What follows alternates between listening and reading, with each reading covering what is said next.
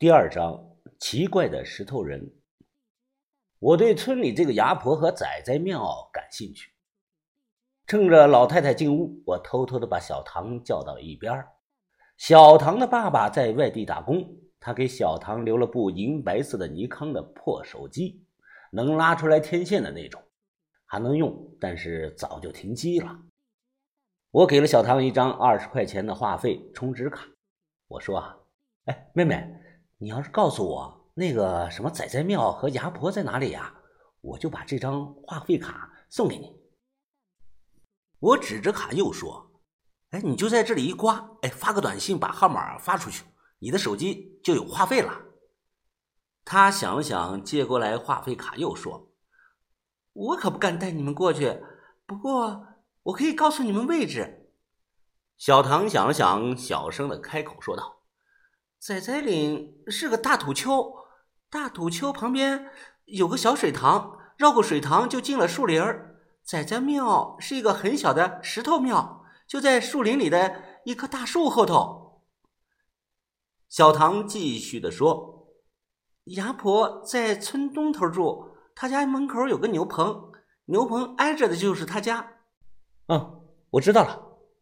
我这么问啊。其实也算是放风套话的一种，毕竟我们初来乍到，人生地不熟的，多了解一点对我们有利。给手机充了一会儿电，我和李铁成告别了小唐，回去了。回去后，我把打听到的事情告诉了把头。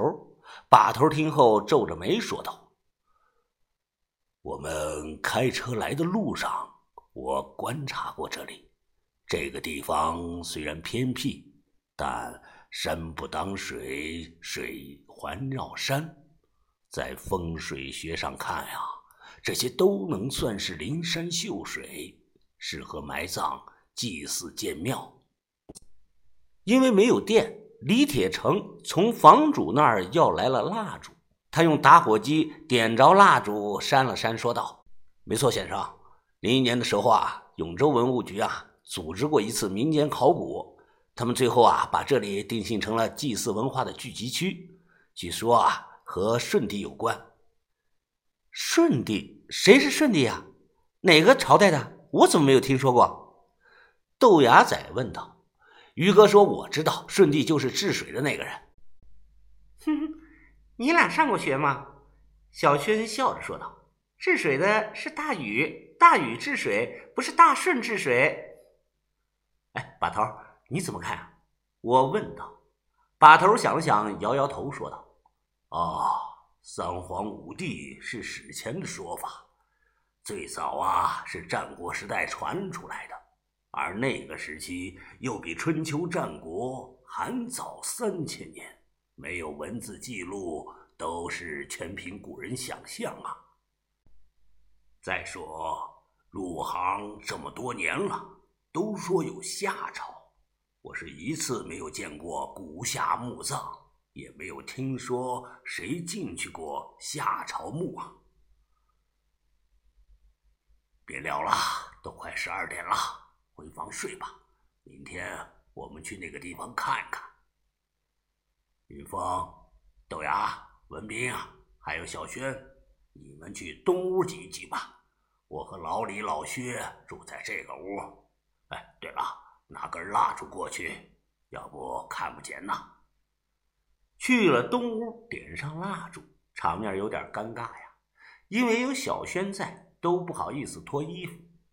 小轩倒是大大咧咧的，他脱掉衣服，穿着秋衣秋裤，钻进了被窝，背过了身子，我们这才敢脱衣服。于哥真是太壮实了，他把我挤的没办法，我只能向墙根靠。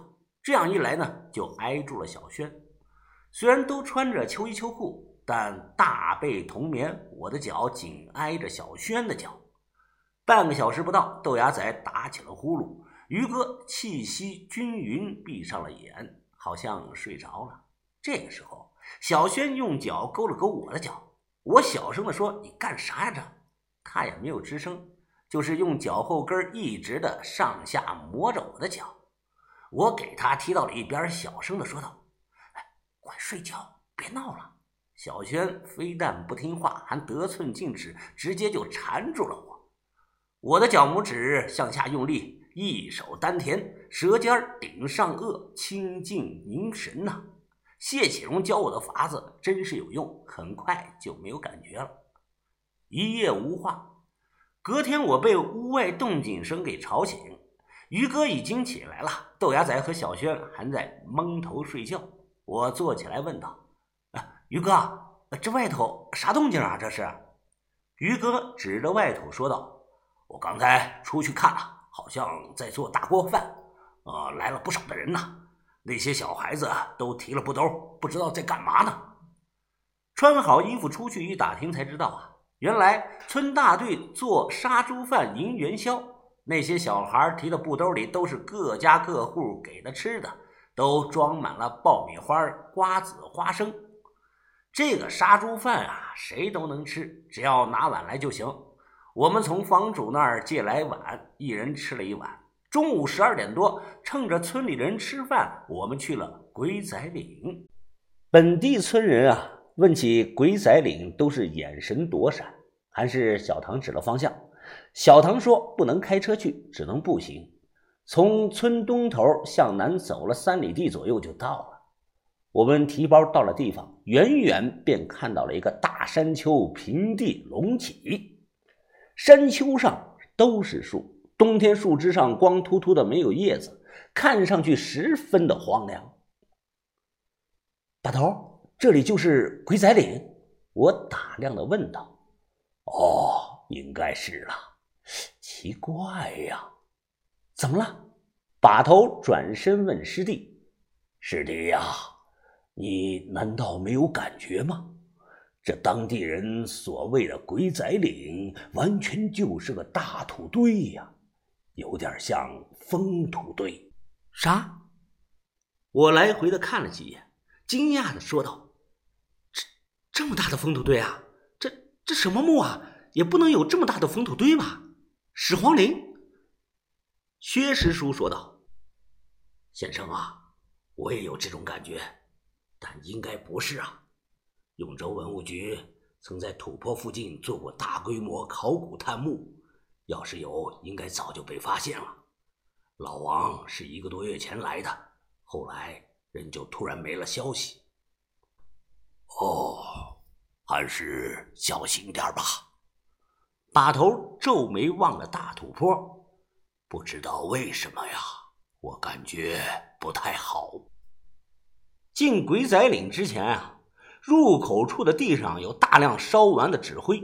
我抬头一看，光秃秃的树枝上挂了很多的红丝带，红丝带上用毛笔写了一些少数民族的文字，不知道干什么用的。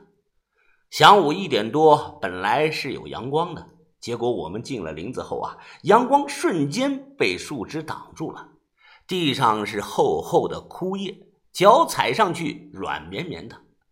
走了没有几分钟，豆芽仔忽然说道：“哎，快来看呀，快来看，这里怎么这么多石人呀？”我看了，非常奇怪的石雕啊，我从来没有见过类似的东西。地上到处都是石头人，有半身的，有全身的，大的有两米左右，小的只有几十厘米。这些石头刻像大都半截身子埋在了枯树叶里。石头人脸部风化严重啊，坑坑洼洼的，给人的感觉像是很久很久之前的东西了。豆芽仔立起来一个，看了看，说道：“哎呀，我操，这他妈也太丑了吧！谁雕的呀？跟闹着玩似的，怎么长得这个鬼样子啊？”我也觉得奇怪啊，因为豆芽仔立起来的这个石人，长得长得非常像电视剧里的一个人物。喜气洋洋猪八戒啊，看过没有啊？这个电视剧里啊，有个人叫无法无天，他那头长得老长了，圆锥形的，真就跟这个石头人是一模一样。哎，把头啊，这个石雕什么年代的？我怎么看不出来呀？